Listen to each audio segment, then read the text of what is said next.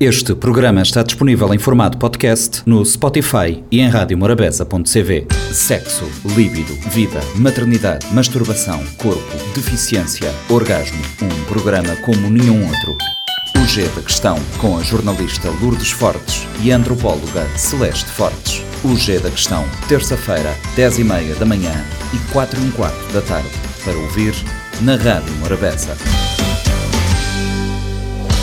Está no ar mais uma edição do G da Questão, um programa semanal que aborda temas do universo feminino. Neste episódio, continuamos a falar sobre a mãe solteira na sociedade cabo-verdiana. Temos como convidada, já desde a edição anterior, a Natasha Magalhães, que, conforme já dissemos, é licenciada em Ciências da Comunicação e mestranda em Políticas Públicas e Desenvolvimento Local. É escritora e mentora da página Eu por Elas. Como é habitual, no estúdio está a antropóloga Celeste Fortes. Celeste, penso que querias recomeçar esta conversa com uma questão. Sim, eu acho que uh, no, no, episódio anterior, na semana passada, a Natasha ficou com essa questão em suspenso, né, que é o olhar que a, a sociedade uh, deita-se, tem sobre essas mulheres eh, solteiras a disponibilidade para serem, eh, para terem relações e, e não comprometimento, digamos assim. E essa questão, e a Natasha tocou nessa questão do assédio, né? E queríamos retomar contigo, Natasha, eh, precisamente neste ponto. Há um grande assédio por parte dos homens e mulheres em relação às, mães solo? Uh Olá, Milu, olá, Celeste, uma saudação aos novos ouvintes que nos acompanham. Uh, sim, essa, é, essa é uma outra, esse é outro lado da, da questão uh, do, do ser mais solo. É como é que os homens olham para as mulheres uh, que são mais solos, mais, mais solo. Um, primeiro, eu gostaria de dizer que nenhuma mulher uh, e frisar mais uma vez que nenhuma mulher quer ser mais solo. Nenhuma mulher escolhe ou opta por ser mais solo, tirando aquela exceção que eu disse no episódio anterior. Uh, e toda mulher que é mais solteira, ou que é mais solo, desculpa o hábito, que é mais solo, uh, quer, ter, quer, quer também ter um companheiro.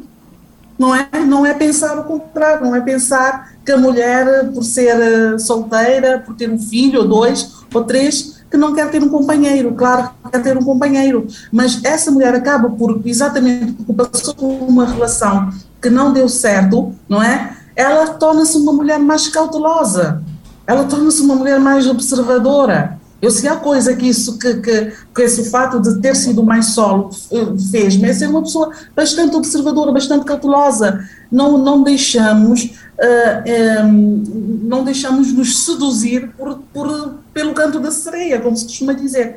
E, e, então, para retomar o que tu disseste, sim, há muito assédio uh, em relação às mulheres que são mais solteiras, de, de, homens a autoconvidarem-se para, frequentarem a casa dos, das, das, dessas, dessas mulheres, a pensar, quer dizer, que, que que, que, a nossa casa, como diz a expressão, que é a casa da mãe Joana, uh, que as portas estão escancaradas para, para quem quiser entrar. Não, não é assim. Não é? Isso, isso, é, isso, é, uma questão, essa é uma questão que nos remete também, do ponto de vista da, da, antropologia, para essa ideia que se tem. Não sei se em Santiago existe esta expressão. Nas pesquisas que eu fiz, por exemplo, eu convivi com algumas mulheres que diziam aqui no Barlavento costumamos dizer casa sem homem é um navio à deriva ou é um navio sem capitão. Essa ideia de que o homem é que traz o respeito para, para a casa, né? Uma casa sem homem é como tu disseste, né? Uma casa sem respeito ou sem ou mais disponível para hum, relações promíscuas e, e, por aí fora. Essa dimensão de, uma pressão sociocultural para tu teres uma figura masculina em casa para que a tua casa possa ser uma casa de, de respeito, né? Eh, no, no vosso entender, a nossa sociedade não está preparada para lidar com uma mãe solo, se no caso com um uma única criança, imagina então uma, uma mãe com dois, três ou quatro filhos, uh, cada um de, de, um pai diferente. Eu acho que, que não sei se a Natasha quer, mas uh, deixa-me vos dizer que eu acho que a sociedade cavardiana está muito formatada, né? É como disse a Natasha na semana passada, e é preciso, eu tenho estado a dizer isso, nós temos que repensar as políticas públicas quando uh, tocam as questões das dinâmicas familiares e relações de género, porque o quadro que nós estamos aqui a, a mostrar não, não casa bem com. Uh, com, com políticas públicas de outros países ou não, não podemos forçar um quadro que não existe. Quer dizer, como disse a Natasha na semana passada, cerca, os dados estatísticos mostram que cerca de 40 e tal por cento das casas cabo-verdianas são monoparentais. Como é que tu vais desenhar uma política pública pensando, não, não, temos que forçar esta mulher a sair da monoparentalidade? É, às vezes eu, eu, digo isso e as pessoas não entendem, mas a sociocultura cabo-verdiana ou a cultura também mata. E neste caso nós não podemos forçar que uma mulher que escolheu, por razões várias, ser mãe solo, forçá-la a entrar numa relação onde ela pode ser vítima de violência, é, vítima de, de, outros constrangimentos. Acho que é, que é essa dimensão que a Natasha. Mas a, a sociedade cabo-verdiana não está preparada. Quer dizer, é, é como se fosse um atrevimento, né? A Natasha agora decidiu ah, não, quero ser mãe solo. É como se, ah, ela não vai conseguir dar conta. Essa questão da vitimização é, é, é muito frequente na sociedade caverniana. Mas a partir disso há também aquelas frases já pré-feitas com que as mulheres são bombardeadas, digamos assim. Ah, tens que arranjar um pai para esta criança, um, uma criança não pode viver sem uma figura paterna. No caso de Cabo Verde, onde maioritariamente nas casas há esta figura muitas vezes não existe. É uma avó, é uma tia, há talvez um irmão, um primo, mas uh, em Cabo Verde temos modelos de família, não é? Não temos um modelo estabelecido, não temos um pai, mãe, filhos. Temos mãe, tias, filhos, mãe, avó, filhos. Famílias e... alargadas, não é? Eu acho que, que, que aqui há uma, há uma, coisa que as pessoas, há um aspecto que as pessoas esquecem-se ou, ou, ou, fingem não ver. Uma relação a base de uma relação. Uma relação, para, para existir, para dar certo, para ser considerada uma relação, tem que ter alguns ingredientes. E quando não há condições para ter esses ingredientes, o que é que nos resta? Ou ficar e aguentar, e muitas mulheres estão na situação de violência, de toda a ordem, não é? mas que cedem à pressão social, porque mais vale eu estar numa relação nada saudável, uma relação tóxica, mas que eu estou a dar satisfação e resposta ao, à sociedade, não é? do que eu ser, do que eu libertar-me daquela relação que não tem aqueles ingredientes de uma relação saudável e assumir-me como uma mãe, uma mulher, mãe, solo, mas que lá porque está na condição, lá porque está na condição de, de mãe solo, não significa que esteja a criar e educar o filho sozinha, porque meus homens, não é? Homens dessa terra, vamos lá ver uma coisa, só pelo simples fato de não viverem com a mãe do filho, não significa que têm que se ausentar ou se omitir das suas responsabilidades, não é? Porque, como eu disse, não há nenhuma mãe solo que quer educar e criar o seu filho sozinha. Isto, educar e criar uma criança, dar amor, dar carinho, dar prover com, com alimentos e, e, e outras coisas, não significa que tem que morar com a mãe. O vínculo é com a criança, não é, não é com a mãe. Lá está, é isso, é, é uma pressão que as, as, pessoas pressionam a mulher, cobram da mulher, que tem que estar numa situação de, de, de, de estar a dividir a sua vida com um homem, mas não olham para, para aquilo que é essencial. Com uma relação, para existir uma relação, ela tem que ser, assentar-se em em bases sólidas e ter os ingredientes que uma relação tem que ter. Porque depois, quem sabe, quem conhece as dores, não são os outros. Quem vive a dor é quem está a passar por aquela situação. E quando a pessoa está numa situação de que tem a sua dor, não há ninguém aí de fora para vir acudir. Por isso é que as pessoas, antes de pressionar, é, é muita pressão, é pressão. Ah, de arranjar um pai, ah, de ter mais que um filho, ah, são dois rapazes, ter uma menina, ah, são três meninas, um rapaz, quer dizer, é uma pressão. Como é que trabalhamos esta mudança de mentalidades? Porque leva o seu tempo e começa na educação que damos hoje, seja às meninas, seja aos meninos. Obviamente que é em casa, não é? Uh, e, e, já agora eu aproveito uh, a Celeste para, para que a Celeste está aqui, para, para la não é? Do, ela tem feito uma, uma coisa belíssima que eu acho que é isso, não é? O caminho é esse. Pronto, a filha dela ainda está pequenina, mas um dia vai crescer, vai ler aquelas, aquelas cartas para a filha. Ela empodera a filha, não é? Mas ela empodera a filha. Se tivesse um rapaz, estaria a empoderar o rapaz, mas tem uma menina.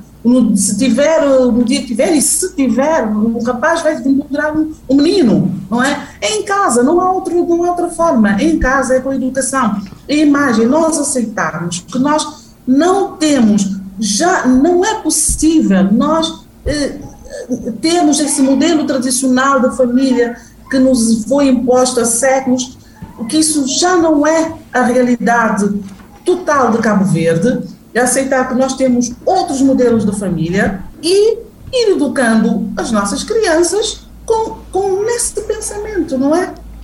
É educar as, as, as, as, nossas meninas, é empoderar as meninas, é empoderar os meninos. E, e não há outra forma de fazer isso. A educação é em casa, mas também, claro que a escola também podia ajudar. Embora a escola pode fazer, por mais que a escola faça, se em casa as famílias não fizerem o trabalho, não, não vai. Uh, vai ser mais difícil nós conseguirmos mudar isso tudo. Não, eu estava aqui a pensar que um, eu, eu gosto deste exercício de, de, de educar um serzinho que ainda tem dois anos, mas a pensar no hoje, porque acho que nós temos que corrigir muitas coisas hoje para que o futuro seja diferente.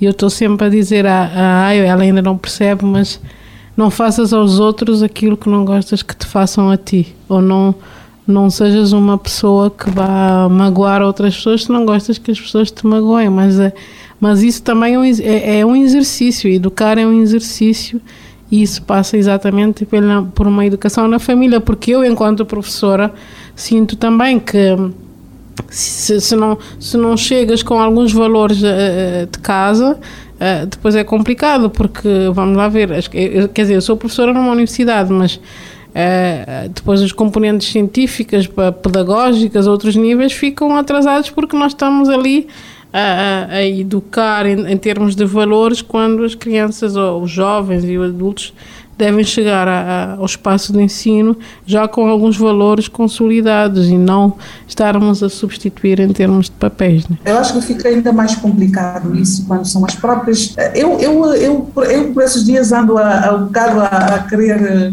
uh, a fazer o exercício de, de ir desconstruindo os discursos de que as mulheres são contra as mulheres. Uh, essa narrativa que se perpetua e que convém a muitos, não é? Sim. Uh, é claro que uh, eu sou contra porque não, eu não acredito que, que seja totalmente assim. nós também não devemos radicalizar, não é? não é isso, não é verdade que a mulher não que a mulher é contra a mulher ou a mulher não é mulher. Não é? Nós não podemos fazer isso por todas, mas vamos mostrando exemplos positivos. Isso, mas nessa questão da pressão, nós, infelizmente, ainda temos que dizer isso. Porque muitas vezes, e na maior parte das vezes, essa pressão, esse estigma, esse preconceito, esse apontar o dedo, vem de uma mulher para uma outra mulher. É uma cobrança com a mulher. E é como tu disseste, Celeste, eu, eu não posso fazer a outra mulher aquilo que não gostaria que alguém me fizesse. E eu preciso me colocar no lugar de uma outra mulher para não estar a cobrar. Eu fui cobrada porque eu só tive um filho. Não é minha. A vida é minha. Eu não posso cobrar uma mulher que decidiu ter só um filho. Assim como eu não posso cobrar uma mulher que tem três ou mais. Cada uma tem a sua opção. Eu preciso perceber, colocar-me no lado da mulher, fazer esse exercício. Vezes acho é acho que, é, é, mas também nós temos que começar, e, e, e, ainda bem que este programa existe e essa disponibilidade de conversarmos com pessoas como tu, porque eu costumo dizer, nós somos filhas do patriarcado, e enquanto não percebermos como é que o patriarcado é um sistema opressor, tanto para mulheres como para homens, não chegaremos lá. E, e as mulheres às vezes não têm consciência do poder eh, castrador do sistema, do sistema patriarcado e, e, e é, e é uma luta mostrar que, que, o patriarcado nos, nos condena e há esse discurso de que nós somos inimigas, precisamente porque dá jeito ao sistema patriarcal. E com isto terminamos mais uma edição do Gira Questão. Voltamos na próxima semana. Até lá. Sexo, líbido, vida, maternidade, masturbação, corpo, deficiência, orgasmo. Um programa como nenhum outro. G da Questão, com a jornalista Lourdes Fortes e a antropóloga Celeste Fortes. O G da Questão, terça-feira, 10 e meia da manhã e 4 e um quarto da tarde. Para ouvir na Rádio Morabeza. Este programa está disponível em formato podcast no Spotify e em radiomorabeza.cv.